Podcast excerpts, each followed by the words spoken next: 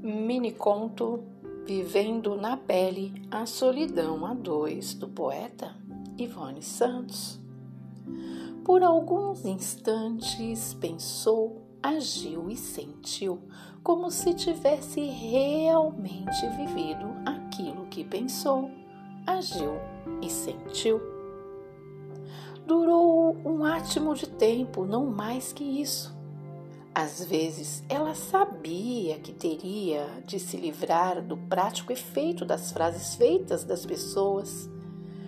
Às vezes, ela sabia que teria de negar para as pessoas, bem no último instante, o mundo dela que as pessoas não viam, o sonho dela que as pessoas não criam. Preferiu não ler a mensagem como se já soubesse de tudo antes mesmo de saber de tudo. Quem sabe um dia